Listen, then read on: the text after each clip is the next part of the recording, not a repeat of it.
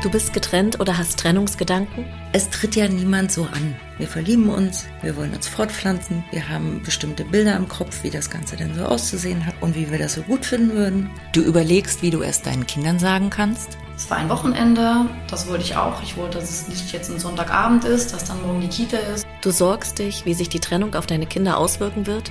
Dann hat sie das gesucht im Kinderzimmer und hat gesagt, oh Mann, ich finde das so doof. Warum könnt ihr nicht einfach wieder zusammenwohnen? Dann müsste ich das jetzt hier nicht suchen und dann hätte ich sie direkt gehabt und so weiter. Du fragst dich, wie ein Alltag nach einer Trennung aussehen kann. So, sind wir mal ehrlich, erstmal wird's nicht geiler. Es gibt eine riesengroße Veränderung. Wer, wer verändert sich schon gerne unfreiwillig? Zwei Wohnungen, geht das immer gleich? Muss man sich erstmal arrangieren? Eltern-WG? Königsdisziplin Eltern-WG. Hatte ich. Ein Jahr und drei Monate. Du empfindest Angst, Wut, Scham, Vorfreude oder alles gleichzeitig? Und dann festzustellen, das haut nicht hin, so wie wir uns das vorstellen, ist ja nicht nur ein schmerzhafter Prozess, sondern es hat ja auch was mit Zulassen und mit, ja, wie okay finde ich das denn auch von mir selber und kann das, wie ist es gesellschaftlich bewertet? Und dann bin ich an dem Abend wirklich ins Bett und dachte, okay, krass, welches Glück wiegt mehr?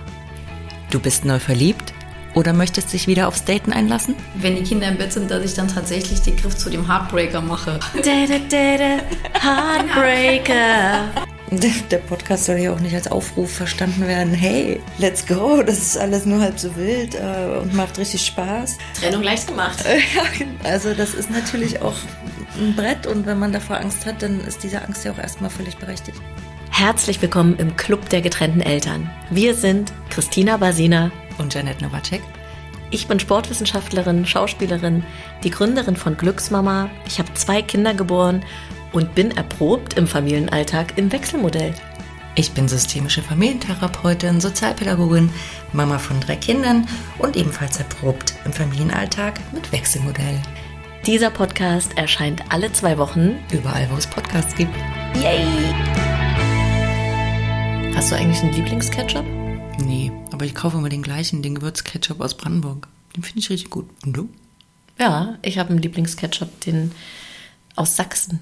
Den gibt's aber hier nicht überall, deshalb muss ich mir da immer so eine Zwölferstiege mitnehmen, wenn ich bei meiner Mutter bin. Mhm, interessant. Herzlich willkommen in unserem Deep Talk Podcast. Und wenn du mal nicht weiter weißt, geh Pommes essen.